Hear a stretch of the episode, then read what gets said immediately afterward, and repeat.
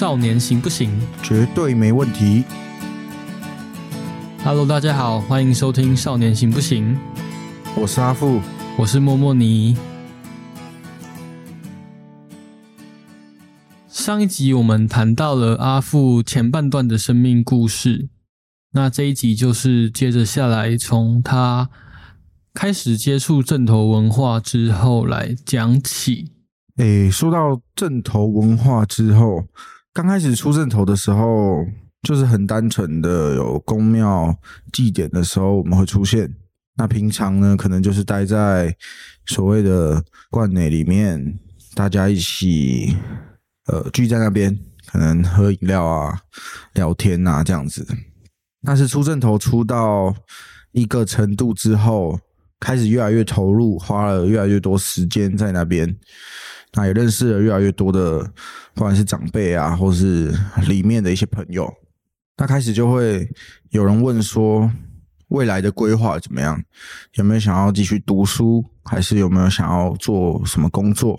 嗯对，那那时候我的回答是，我不想读书，所以我想要赶快赚钱，因为家里的经济问题不是很稳定，所以我想要赶快去改善这一切。那刚好经由正头的团体里的长辈介绍，对，那他就说他有一个不错的哥哥，那问我有没有兴趣去跟那个哥哥一起做事。对，那那时候不想要继续专心读书的我，当然是一口马上答应。那进到那个所谓的哥哥，就是其实就是帮派，对，跟了那个哥哥之后，开始去做一些比较普通的小弟会做的事情，可能就是帮人家开开车啊，然后顾顾赌场啊，然后假日可能就是去出公祭啊，这样子。就是跟大哥嘛，对从国中就开始了。对，嗯，那在开始进入可以算是帮派吧，应该可以这样说。是进入那样子的生活中，最大的转变是什么？最大的转变就是，我不用再想，如果我不回家，我要去哪里？就是我只要一有时间，我就是待在公司，待在呃人家说的算是堂口的聚会地嘛。嗯，对，我不用想说我要去哪里杀时间，我要去做什么事情，我就是没事，我就是待在那边搭一个聚会的地方。对，那那时候大哥也清楚我家里的状况，所以他直接就是在帮我安排了一个。在那个堂口聚会地点里面有一个房间，他直接让我住在里面。嗯，对，所以等于基本上我有一长段时间是完全没回家的。他那时候跟爸妈要见面，大概就是剩下三个地方，大概就是法院、医院、派出所，嗯大概只有这三个地方可以跟爸妈见到面。那其他时候我都是不会出现在家里的，因为我都在公司里面跟大家聚在一起。好像可以顺便跟大家科普一下“公司”这个词，就是我们平常不会跟人家说我们是什么帮什么堂，或是我们是什么地方角头。是对啊，我们聊天的时候都会问说：“哎、那你现在是跟哪一间公司的？”这个比较抽象的公司，就是呃，可能是某某帮、某某堂啊，或是哪一个会什么的。团体，嗯，然后会有一个比较具体的公司，就是这间公司可能会在某个地方租一间办公室啊，或是一个商办啊，据点当做一个对我们平常的据点，然后公司里的人就可以平常聚在那边，大家就是可以说是维系感情嘛？也不是，就是平常没事就会待在那里，对 就是聊天聚在那边，然后可能有时候会讨论一些事情，也会在那里。然后阿富，你刚刚就是说有大哥帮你安排在公司里面一个房间，让你可以住在那。是，那等于我就是会非常长时间的待在公司里面嘛，那可能就是会做一些基本的工作，那也会在那边认识到很多可能大哥的朋友啊，或者是可能跟我同辈的年轻人也会出现在那边，是在那边呃拓展我的人脉跟经营我的生活圈。这也是国中的时候的事情。从嗯，大概是国中升高中开始，开始这样子的生活形态。住在公司呢，呃，就是国中升高中的时候，就是那个阶段衔接过去。对，，大概是高，刚开始是偶尔去住公司，嗯，偶尔回家。对，嗯。那到后面高二、高三的时候是几乎每一天都住在公司里面的，就几乎完全不回家。嗯，对啊，因为我记得你有读高中，而且我们 我们是同一间高中的，对，但是因为你刚刚有说在还在正头的那个环境里的时候，长辈有问你说以后想要读书还是赚钱，你那时候说想要赚钱才去跟了那个大哥，是，对啊，但你后来怎么还是会去念高中？嗯，我想那时候还没有很明确的方向，说我一定要做什么。嗯，对，那基于爸妈的期待之下，他们还是希望我随便找一间学校读。嗯嗯嗯，对，那这边可以提到前面的故事，是我其实国中升高中的时候，是因为有出去比赛所谓的记忆竞赛，所以其实我有直接保送公立高职的机会，但是因为那时候我都在出阵头啊、打网咖、啊，嗯嗯。所以我就错过了公立高职的报道机会，所以变成导致说我没有公立高职可以读，那我就必须去参加一般的升学考试。那想当然，那时候我没有完全没有备考，所以嗯考的不是很理想，那就随便找了一间，随便填了一个私立高职读。嗯嗯嗯对，嗯，那时候的故事是这样。你那时候是参加什么记忆比赛啊？嗯，是国中的时候会有一个学校里面的制度是记忆班，那它是每个礼拜会有一天的时间可以让记忆班的学生去到学校附近有配合的高职院校，嗯。那他会他会算是一个呃职培课程嘛，就是可以让你提早去尝试高中的高职里面呃科系在学什么。嗯嗯，对，你可以提早去接触，然后就可以去评估说自己是喜不喜欢嘛，有没有将来打算走这个方向我记得我们国中也有那个好像叫做职业试探班之类的。嗯我想可能大家名字有点不太一样，但是上课模式基本上应该相差不大。嗯，所以你那时候是参加了什么的记忆？哦，我那时候是参加叫做动力机械群，那动力机械其实顾名思义就是机车跟汽车，嗯，那因为我爸爸是做修车卖车的嘛，那我从小耳濡目染，对这一块稍微有一点认识，对，所以我就选了这个我相对其他职群比较熟悉的动力机械，对，那上手速度也算蛮快的，那也因为每个礼拜有一天的时间可以去上机班，那是我。呃，唯一可以光明正大走出校门，不用爬墙的 出校机会，嗯所以我其实蛮珍惜机班上课时间的，那也蛮认真的。再加上，呃，从小的时候边看边摸，对汽机车也有一些认识，嗯所以在课程当中表现上还不错。那也因为这样，受到机班老师的指派，那就是代表这个机班出去参加那时候的呃全台北的国中记忆竞赛。对，那是有拿到成绩，所以经由这个管道就有保送公立高职的机会。也很可惜耶，你就这样被你错过了报道时间，然后只能去选择。就我跟阿富去后来读的高职是同一间，然后是在新北市一间算很后段，已经不能再后段的学校了。尾巴了，对，但那时候阿富我记得也是读汽车科，是。对啊，就蛮可惜的。我好奇一下，你国中有毕业吗？有。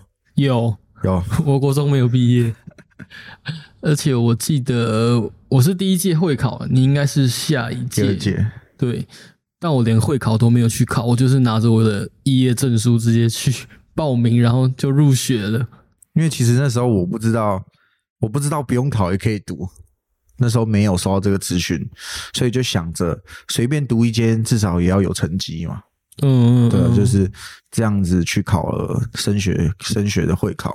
因为我是我大概国中还没毕业就有去过那间学校办的园游会，哦因为很多朋友他们都已经在那边读了嘛，所以我就想说，我应该国中毕业之后也是读这里。但我那时候想法就是觉得，嗯，我觉得再怎么样都要有一个高中文凭啦，所以才会选择去念。那个时候就有接触到我要念的那个科系的老师，所以我就已经知道说，不用考试，不用有毕业证书也可以念，所以我连会考都没去考，但是我去陪考，陪那时候的女朋友考试，超好笑。所以后来呢？后来你在接触到公司之后，大概就是国中升高中那一个阶段，开始跟了大哥，一直到什么时候？其实应该这个时候，我们都已经开始有一些违法的行为出现了，只是有没有被抓到而已。是，我想应该不会有很多的人一尝试违法就马上被抓到。我想可能都有经历过一段还没有被查获的时期，是你可以很自由的去做违法的事情或工作，所以在没有受到呃法律的制裁的情况下，可能也不会太去注意说什么能做，什么不能做。那当下可能就是会想着说先做再说啦，比较侥幸的心态，不觉得说自己会是这么快就被抓到的那一个。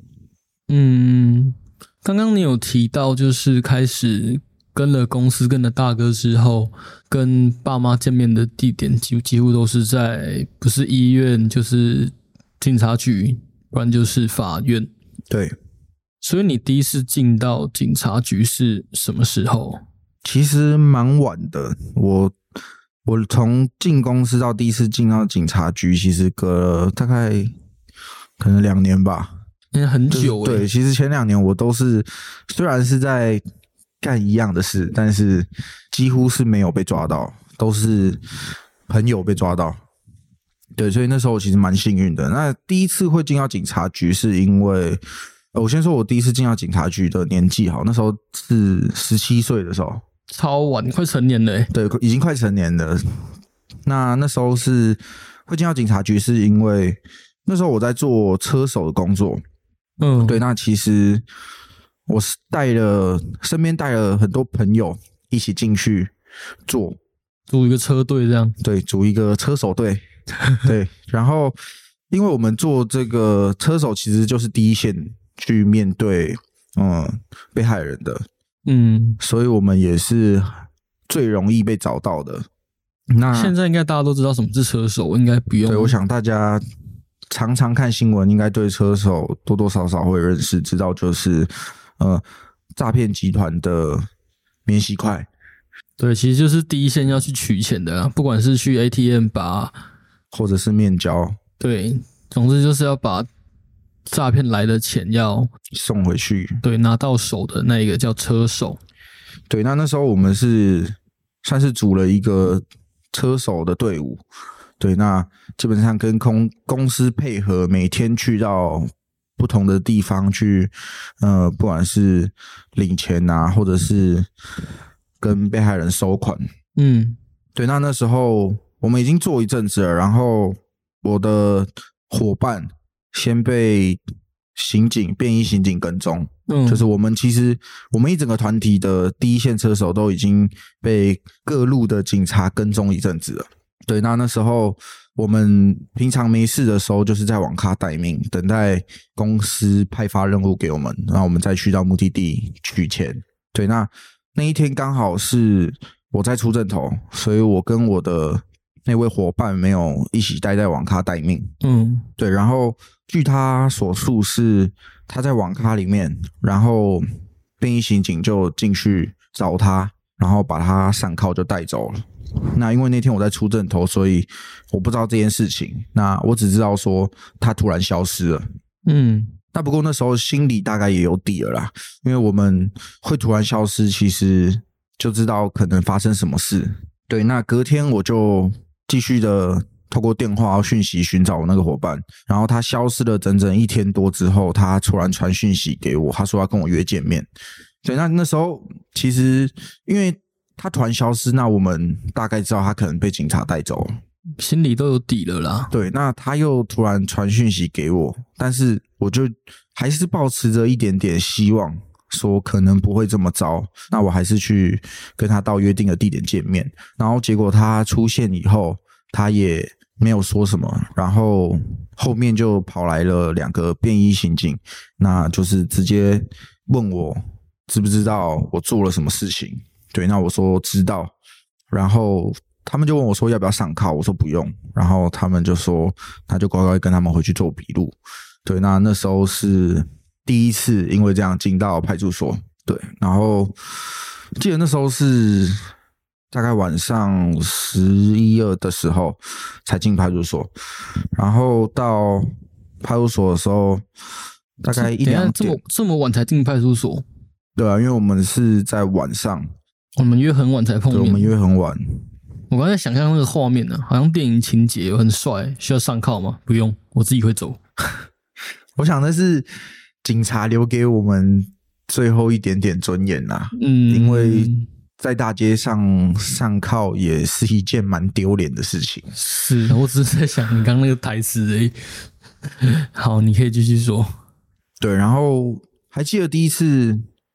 进到派出所那时候半夜，然后因为我未成年，所以他们有试着想要联络我家人。那那时候我的爸妈其实是刚开始是联络不到的，所以他们转而联络我的姐姐。对，那因为我姐姐跟我差很多岁，她跟我差十一岁，十一岁快一轮了耶，快一轮。所以其实她某部分来说是。很像妈妈的。哎，等一下，为什么刚刚前面上一集我们在讨论家庭的时候，你没有提到你姐姐啊？嗯，因为我姐姐其实跟我是同母异父。哦，对，所以其实我们小时候呢有住在一起，住在同一个屋檐底下的时间是蛮短的。嗯，大概只有两三年吧。很小的时候吗？对对对，大概是幼稚园的时候，幼稚园、国小。对所以说，就是你上了高中，国中到高中之后，家里的状况都还是一样，就是上一集有提到的，你爸还是一样，常常进出赌场、酒店，然后妈妈也是都早出晚归的那个生活状态吗？嗯，其实到后面，爸爸就比较少去酒店了，因为他沉迷赌博，沉迷的，哦，为了赌博连酒店都不去了。嗯，可以这么说。那也另外一部分是他真的赌到没钱了，哦，也没办法承没有办法承担那个消费。对他每天就是可能就是想着要筹钱要还钱，那或者是想办法筹钱再去赌一把，看能不能翻身。那妈妈那时候在，妈妈那时候她就是一直很稳定的工作，因为爸爸那时候。拿店里啊，拿家里的资产去做贷款的时候，其实妈妈是保人的身份。嗯，对，所以当爸爸的贷款偿还不出来的时候，这个责任就变成压到妈妈身上，负担会越来越重。对，所以妈妈不能够去放弃他银行的工作，他必须要坚持住，然后至少可能也许是还最低最低的。循环利息之类的嘛，就是那个最低应缴吗？对，至少不要让所有的贷款全部崩塌。所以妈妈一直都还是在银行业工作，是，直到现在都还是啊。但为什么会有晚归的问题啊？嗯，他也不是业务，但是他常常需要忙公司的事务，忙到很晚。因为我曾经有到。呃，他的公司去找他，嗯，对，那他是在公司可能待到了大概九点才出来，好晚哦。对啊，所以就是会觉得他蛮辛苦，也是蛮厉害的，有办法这样，在我青春期可以这样坚持了可能十年十几年这样子的生活。嗯，所以那一次在很晚十一二点的时候才进到派出所，结果都。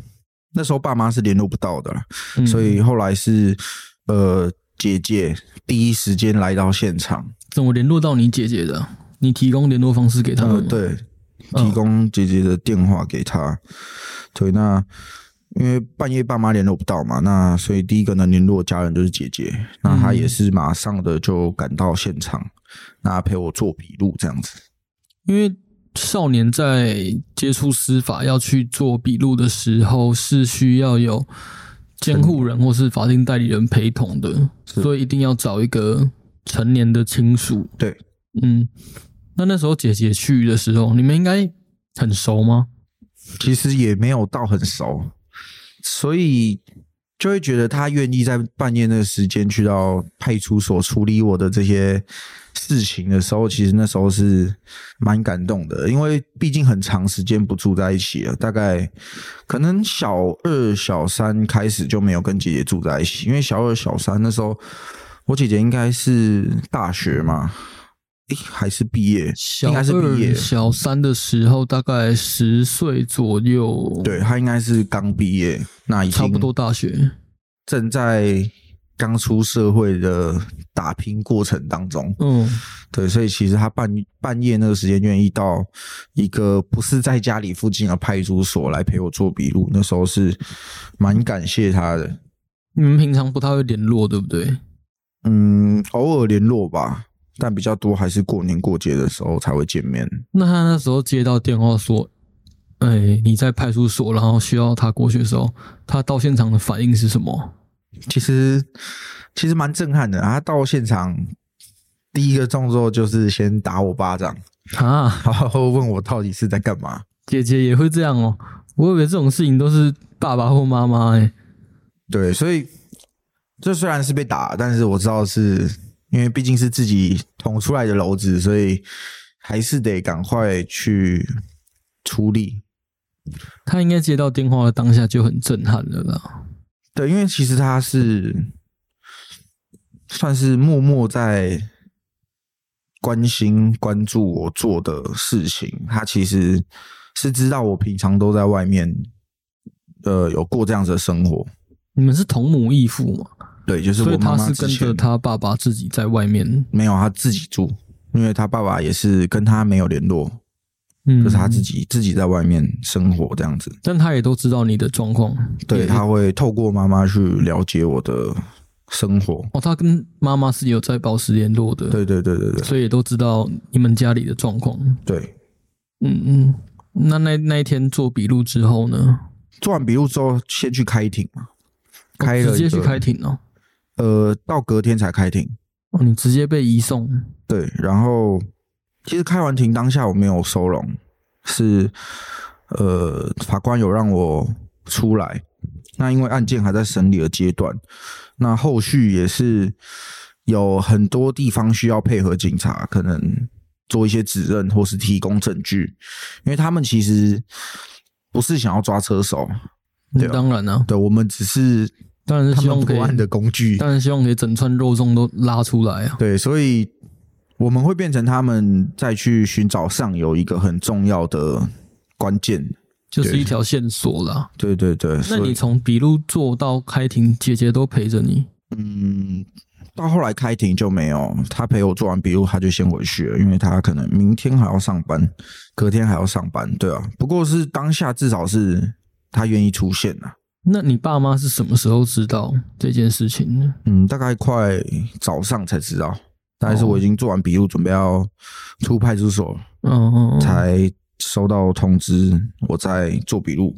那他们有去找你吗？那个第一时间？嗯，他们知道后有马上来找我，不过那时候就是已经告一个段落了，我已经准备要移送，所以他们也没有办法做什么。爸爸跟妈妈两个人都有到派出所。对，因为那时候他们是已经分居的状态，所以他们是个别过来的。哦，已经分居了。对，我是在国中的时候分居的嘛，国三的时候他们分居。那你是跟？我是跟妈妈。跟妈妈。对。OK。那爸爸妈妈到派出所之后，他们的反应是什么？其实第一个当然是震惊啦，他们知道我在外面可能有交了一些比较。没那么稳定的朋友，但是他们没有想到是我，是我在那个时间点就会已经接触到犯法的工作，那导致说啊，一个大半夜需要家人跑来派出所做笔录，对，他们是没有想到，所以他们可能震惊跟愤怒的情绪比较多。等一下，所以你爸妈来的时候没有带着巴掌来，你姐姐却有。嗯，其实其实爸爸有啦，只是我闪掉了。好那时候 有有寇姐姐的经验，知道知道接下来要闪第二个巴掌。所以后来这条案子就一直在开庭。对，就是不断的去配合警察，他们想要再继续追查，要提供我们要提供我们曾经在哪些地点有做过什么事情，那跟了我们上面一层的呃上面一层的人去在哪里见面，交付了多少钱之类等等，他们需要我们提供这些资讯，所以从我第一次进到派出所做笔录到这一条案子最后判决确定，其实是相隔了一年。一年哦，但是这一条案子没有把你抓进去。呃，有啊，我就是这一条案子第一次进到少管所，那那时候进去少管所是为什么？嗯，就是因为这一条诈欺案件嘛。那开庭的时候已经审理到一个阶段了，那警察能够从我们身上得到的资讯也已经算是利用完全了嘛。嗯，对，那我们就可以进到我们所犯的罪需要判的刑期这样子。那那时候法官就是，嗯，经过了一系列的调查之后，他可能觉得是时候了，那他就是让我到少管所里面收容。高中的时候，嗯，那时候已经辍学了，哦，你已经辍学了，对，高二因为那时候是十八岁嘛，十八岁我才迎来第一次判决。嗯，对然后就进了少年观护所。对，我记得你是在少年观护所的时候遇到了一位社工。是他其实在我第一次进到派出所之后，政府就已经有派案，嗯，那他就有尝试来跟我接触。嗯嗯，对，那不过刚开始我对于社工这个职业这个角色其实不是很认识，所以那时候的想法会觉得说，我因为有案子才有社工，那社工就是法院政府派来监视我生活的人。所以那时候其实对社工是很排斥的，觉得说不可以让他知道我太多事情，对，否则他会去跟法院告状，那可能又会害我有在更严重的刑期或是判决。嗯，那应该是因为在外面接触到社工了。如果是在在里面接触到社工，其实大家都还蛮开心的，尤其是遇到女社工的时候，因 为里面就有一堆臭男生啊，然后终于可以有异性了。对，就是有一个比较柔和的人物来在你的生活当中。整天跟男生相处在一起，真的会疯掉。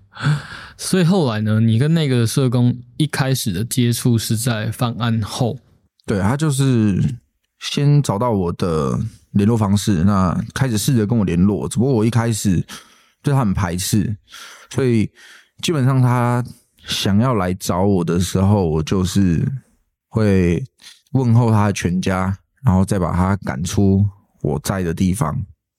对，可是他也是一直都没有放弃啊。他虽然每次都被我骂得很惨，但是他还是呃持续的跟我尝试保持联络。对，那是直到进到少管所之后，因为社工要来会客嘛，别无选择，所以只能让他见，那才有机会好好坐下来去呃可能聊天啊、或是讨论啊未来的规划。那那时候在少管所的时候，跟社工有聊了什么吗？其实不外乎就是对于案情的一些讨论啊。那他当然不是律师，他只能听我说目前是判到什么程度。对，那主要可能还是着重在于家庭啊，跟爸妈的关系，以及未来出所以后对于呃工作学业上有没有就学就业的打算。你那时候在少管所待了多久？其实只有一个月而已。一个月而已。对我是进去第一庭就出来了，第一庭就折复了。那离开少管所之后呢？有回去学校吗？嗯，并没有，我还是回到原本的，就回公司。对，，还是回到原本的公司，跟着大哥一起继续做其他的事情。那时候一样住在公司吗？对，那时候一样住在公司。嗯，所以就是第一次进了派出所之后，第一条案件，然后进了少管所一个月的时间，但其实从犯案后就一直有跟社工接触，只是那时候的你可能对社工这个角色是比较抗拒的。对，因为他们其实定位的很模糊啦。应该说，其实我们也不了解这个人来找我们是不是有什么目的啊，或是还不清楚他的意图。对，因为不知道他为什么要来找我们，然后对社工这个角色也不是那么的了解。但我记得我听你说过，就是你一直很抗拒社工，但直到有一天他帮你买生日蛋糕，是在我印象中是在我十八岁生日当天。对，那那时候刚好案件还在审理当中嘛，那我也还没有进到，还没有被判收容进到少管所，所以那时候还没进少管所。对，嗯，然后。那一天我生日，所以我就跟朋友出去，嗯，开了毒趴，那一起呃饮酒作乐啊，吸毒啊，好几个晚上。所以，那直到我生日当天，我是才结束了整个派对，然后回到我的家里。那社工的时候刚好有联络我，他说：“哎，今天我生日，然后他有记得，他能不能来？”我家里看看我好不好？嗯，对，那那时候也没有想太多，就想说他要来就来吧，反正我刚派，我刚开完派对，那也没什么，也没什么好躲藏的，因为派对结束了，那是我一个人独自回到家里，然后他就带着饮料还有蛋糕来家里面找我。你那时候的家是跟妈妈住吗？还是那时候是跟妈妈住？所以你已经回到家里了。对，就是在外面开完派对嘛，那不想要马上回到公司，就会回家待一下。嗯，然后呢，他带着蛋糕去找你。对，那他看到我的当时候的精神状况跟呃举止啊反应，他其实很清楚的知道我是刚吸食完毒品的状态。对，但是他也没有说。很严厉的谴责我，或是说要报警啊，干嘛的？他就是给我蛋糕，然后很真诚的帮我唱了一次生日快乐歌。对，那是在那个瞬间吧，才让我对社工这个角色的偏见嘛，有一点点转换。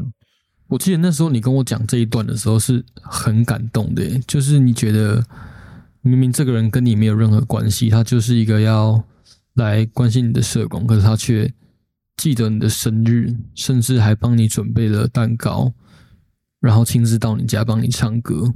对，就是他的意图突然从我想的非常复杂，到其实就是很单纯、很真诚的，他想要祝我生日快乐，感觉很感动诶。虽然你可能刚开完趴，那个状态不是太好，不过心里应该是觉得。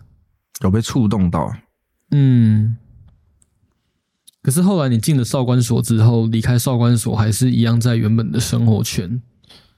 对，一直到什么？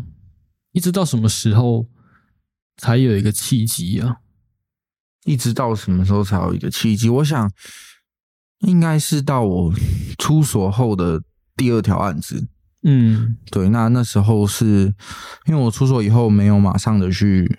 改善我的生活环境，我还是回到公司，跟以前大哥、跟以前兄弟聚在一起。嗯，对。那那时候经历过了诈欺的案件之后，我们就是 A 知道说诈骗集团这个不能再做，因为有被抓的前科了。对，那开始去寻找有没有诶其他条线是能够让我们做事、能够让我们赚钱的。对，那最后大哥指派下来的工作就是让我们去贩卖毒品。嗯，对，那就开始我的贩毒。的一段生活，那其实那时候对于我们贩毒的人称都是叫小蜜蜂啦。对，那我们就是有一群小蜜蜂组成一个团体，那在呃各个地方去发货，去跟人家做交易，这样。你们都会组一个团队，做车手的时候组车队啊，做小蜜蜂的时候组一个蜂窝。对，就是都是团体生活嘛，那互相支援，互相配合。嗯，对，那也是因为这样，所以才那么喜欢待在那边啊。就是那边是有一个 team 的感觉。对，其实少年会接触到正头文化公司，甚至角头，有很大一部分还是因为在那边会有一种归属的感觉。无论是长辈的那一种可以代替爸爸妈妈的关爱啊，嗯，甚至是同辈之间的那种连结，也都是让很多少年会离不开那个环境的一个很大的因素。我记得你说过，很大的一个转变的契机，就是来自于第二条案件，你犯案后心里的一些转折。对，那因为那时候我是已经十八岁了嘛，那我又接触到贩卖毒品这个工作，所以在我被抓的当下，我其实就是这一条罪行是要以成人的方式去做判决。对啊，那时候那时候那时候已经成年了。对，那时候就会进到呃台北地检署，就不会是台北地方少年法院法庭。嗯。对，所以其实这两个地方差很多哈，就是地检署的开庭就是很正式、很一板一眼的，那少年的开庭其实它不会让你有一个真的很严肃的氛围，它其实比较像是大家在开会讨论你的案情，即使当下是有法官，那有保护官，所以其实呢，开庭的感觉差很多。那获得的判决可能也会差蛮多的。那那时候是检察官在开庭的时候跟我说到，呃，以我目前可能犯下来的罪行，如果要判决的话，会是蛮长的时间。嗯对，那所以其实那时候对很崇尚自由的我来说，是一个很震惊的消息。嗯对，就是哎、我居然可能要关了五年以上。如果真的是呃贩卖或者是贩卖未遂定验的话，所以那时候吓到说，原来我已经不是青少年了，我不能再。我接下来犯的罪行不可能再简简单单关几个月就出来了，对，是因为这个转机让我去反省，说我真的是愿意为了赚这些钱而去付出这么多的代价嘛？对，那也跟也跟我当初加入公司的初衷其实完全是背道而驰啊，因为我刚开始加入公司，其实很单纯的就是想要赚钱，改善我的经济状况而已嘛，改善家里。对，那但是到我接触毒品以后，开始贩卖以后，我就会变成每天都在挖东墙补西墙，因为自己也有吸食的习惯，所以变成说很长，我东西拿回来我就自己先吃掉了，来不及卖出去。嗯对，所以变成我要再去想办法找第二批，那卖出去去还上一批的钱，嗯加上可以去呃 cover 我自己吸食的钱，所以就会变成每天都在东墙挖西墙。其实对于经济状况是没有任何改善，甚至是恶化。你那时候就有这样的想法，什么想法？就是发现自己一直在挖东墙补西墙的其实恶性有意识到啊，只是那时候对于那时候来说别无选择嘛，你就是只能一直这个循环，直到哪一天出现了一个转变。对，因为那时候就可能已经陷在那个漩涡里面，就是已经很习惯那样子的生活方式很难，从里面挣扎出对，也。不会想要去痛定思痛的改变，因为改变本来就是一个呃很不舒服的一个阶段。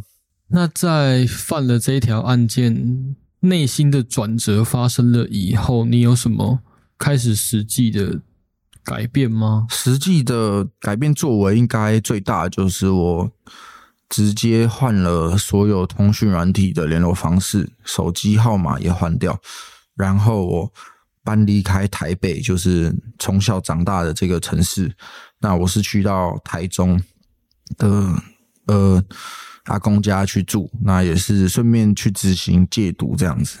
那在那边找了一个打工，就是在那边生活了一阵子。一夜之中突然醒悟，然后马上做了这些改变。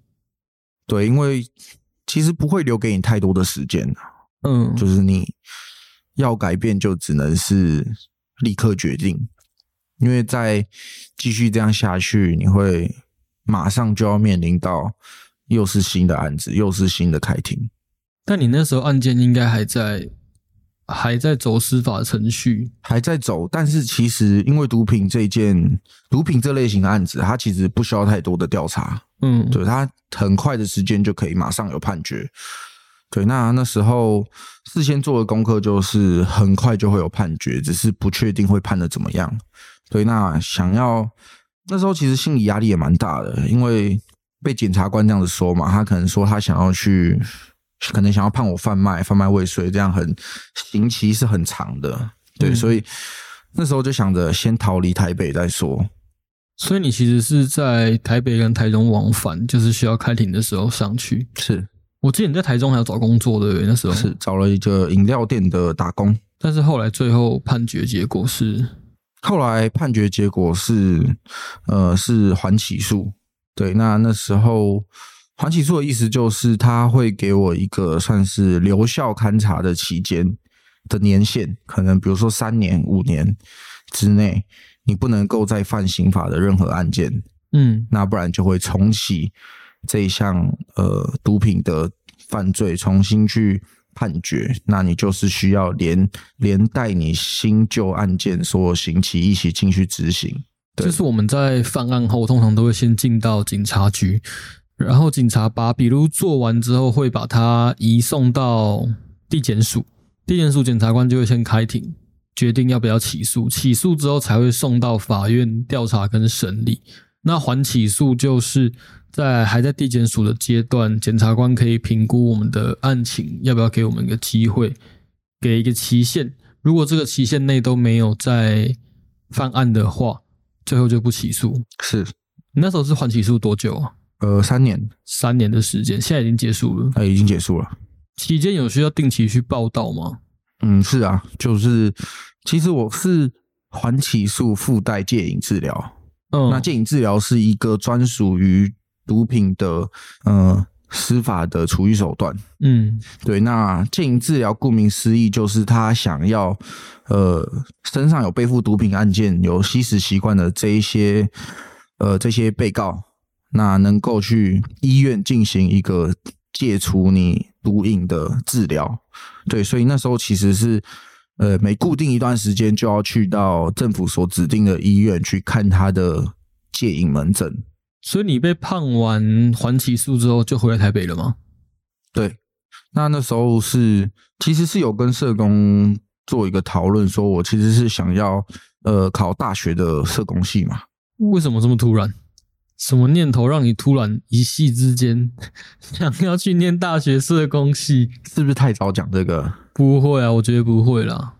那时候会跟社工讨论到想要进到大学去读社工系，是因为在经历过这一位社工这长期的陪伴之后啊，就是其实对这个角色是很好奇的，嗯，因为他永远都会做一些我认为他没有必要做的事情。嗯但是事后去再去回头去看说他这些行为其实很单纯的就是想要关心我好不好？嗯对他对我的关心甚至大过于我爸跟我妈，所以让我很佩服他能够这样子一直不断的去做工作以外的事情嘛，单纯为了关心我。对，那在这个好奇跟佩服的心态之下，我向他表达了说，我想要去试试看。那我也觉得说，我的故事其实是有价值，能够去，呃，让更多很像我曾经一样的迷途羔羊青少年，让他们有一个算是借鉴嘛，可以参考。嗯，所以后来就是跟社工讨论后，回去把你本来高中辍学嘛，是，那就是先回到高中，把高中完成，那再去考大学。好像还蛮顺利的，听起来。对，因为其实就是天时地利人和啊。那其实那时候妈妈也从失望转变成开始愿意去愿意去聆听啊，去支持我想要做的事情。嗯，他可能有发现我的转变，那他有跟我讲过一句很重要的话，那就是天助人助自助。嗯，对，所以老天爷要帮你，那你身边的人也愿意帮你，但是最重要的其实是你自己要愿意帮自己。天助自助者。对，那也因为这样子，所以在受到了很多的协助跟帮忙之下，我就是顺利的回到台北去完成我的高中，并且高中读完毕业去考了大学，那也顺利进到大学就读社工系。那一年毕业的时候就考上了，对，就是我就是以高中毕业生的身份去考试的。哦，然后现在就是在北大的社工系。对，嗯，哦，其实这样想下来也已经好一段时间了。你现在已经大三，对，对啊，也是一段时间之前的故事了。我们来回溯一下我们今天讲的故事好了，从从上一集开始的家庭童年经验开始，家庭环境的巨变啊，到上了国中跟周遭的格格不入，接着就接触了正头文化，找到一些不一样的归属感，再透过长辈的引荐接触到了公司，第一次犯案进入少管所，但离开少管所后还是一样在原本的圈子，直到第二条案件已经是成人了，才意识到自己不能再这样下去，一个醒悟的瞬间。我想改变，好像在我自己的故事里面来看，不是任何一个瞬间呐、嗯。它是有很多先前种下的因，那导致后来开出来的果改变我的决定，所以嗯才会有转变的这个发生。嗯。对啊，所以很多时候小小的可能关心，或者是小小的陪伴啊、注意啊，都会不知不觉在生命当中去种下一颗小小的种子。那它什么时候会开花结果，其实没有人知道。嗯但不过种下的这个种子，它就是有机会能够去迎来呃它开花结果的那一天。嗯，那你现在对自己未来的期许是什么？对于未来的期许，当然就是希望可以顺利的把大学社工系读毕业，那可以用这个我觉得很特殊的身份嘛，进入到职场，进入到第一线的社工去服务。嗯，对，这是最近期的目标吧。因为确实是真的比较少有社工的人员是自己有这种过往的经历，所以我想也会比较能够理解少年们在想什么，更能够去贴近他们的生活，跟他们建立一段不一样的关系。那也很谢谢阿富今天和我们大家分享他自己个人的生命故事。阿富还有什么想说的吗？对于自己的生命故事，我们其实几个协会的伙伴私底下都会聊天，讨论我们自己的过去经历啊，或是现在遇到的困境。今天录音的时候，阿富有一些细节，在我的提问之下，我发现是他以前没有说过的，然后让我感受到了很多不一样的共鸣。原来，我其实我们还是有很多更多很类似的经历跟遭遇，但都会有那么一个。好，我想应该不只是一个，一路上总是会有一些人默默的在我们心中种下一些种子，像刚刚阿夫所说的，哪一天会开花不知道，但我们就是陆陆续续的接收到了身边的人带给我们的善。最后想跟大家分享的一句话是，其实就是不管你身在何处，面对到什么样子的困难，那永远不要忘记，这世界上会有跟你站在同一阵线的人在帮助你，在协助你，所以就是相信自己。对好，太棒了！你终于跳出来收尾了，我一直不知道该怎么做 ending。那就谢谢阿富今天跟我们分享的故事喽，谢谢大家的收听，谢谢大家，下一集再见，拜拜，拜拜。